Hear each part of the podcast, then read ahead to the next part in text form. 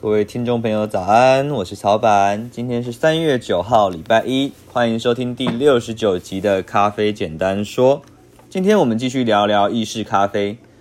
呃，这一集的一开始，我们先来简单解释几个咖啡的名词。在咖啡的世界里面，最大的分野大概是有加牛奶，还有没有加牛奶的咖啡。那我们会称为没有加牛奶的咖啡，称之为黑咖啡；加牛奶的咖啡就会叫做奶咖。有的时候，人们也会用冲煮工具去做区分，比如说，有时候冲煮黑咖啡，大部分会使用的是手冲或者是虹吸。那还有像是摩卡咖啡这样子的一种冲煮工具。那冲煮奶咖大概会使用的就是意式咖啡机，所以我们也会称之为意式咖啡。那还有一种分类是透过咖啡豆来的来源去做区分的，一种是使用单一个产区、单一个生产者的单品咖啡。那另外一类则是混合不同产区的配方咖啡，那也有的人称之为综合豆。以往的人们都是使用单品豆来做黑咖啡，那用综合豆来做奶咖，而且为了让奶咖中的咖啡味道不会被牛奶盖掉，所以会把综合豆的烘焙程度弄得非常非常的深，而黑咖啡则会使用更高级的单品豆，透过手冲或者虹吸的方式，让浅烘焙咖啡的果香跟花香。可以更完整的释放出来，这样的冲煮习惯不知不觉就养成了顾客有一种越高级的咖啡豆就应该用越应该用用手冲去冲煮，然后应该要喝纯黑咖啡。那只有不好的豆子才会去拿去煮奶咖。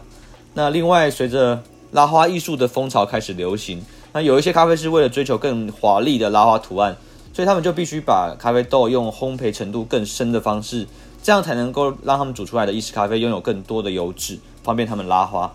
这一切都造成了就是大家对于意式咖啡产生的一种刻板的印象。那曹板自己在学咖啡的前几年也一直保持着这种刻板印象。那个时候，曹板对于意式咖啡是非常排斥的。那第一个，我觉得就是用机器煮出来的咖啡技术含量很低。然后第二个，我觉得不管今天咖啡品质多好，变成奶咖之后根本就很难去做区别。那大概是到五年前我刚开明草的时候。我才心不甘情不愿去开始学习意式咖啡，然后开始练习拉花。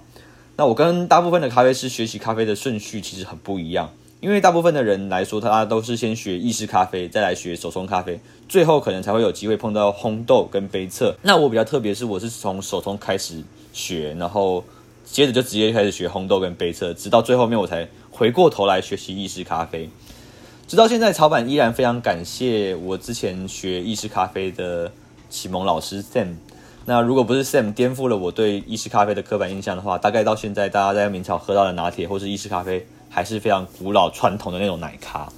那透过 Sam 的启蒙之后，我才真的知道意式咖啡它是非常博大精深。在明朝新进的咖啡师，我都会要求他们先把手冲学会之后，等到手冲有基础，我们才会让他们接触意式咖啡。大概听到现在，还有一些听众朋友依然觉得意式咖啡不就那样吗？没关系，我也没有急着要说服你。预知后事，且听下回分晓。好的，我们今天节目先到这边，感谢大家的收听，我是曹板。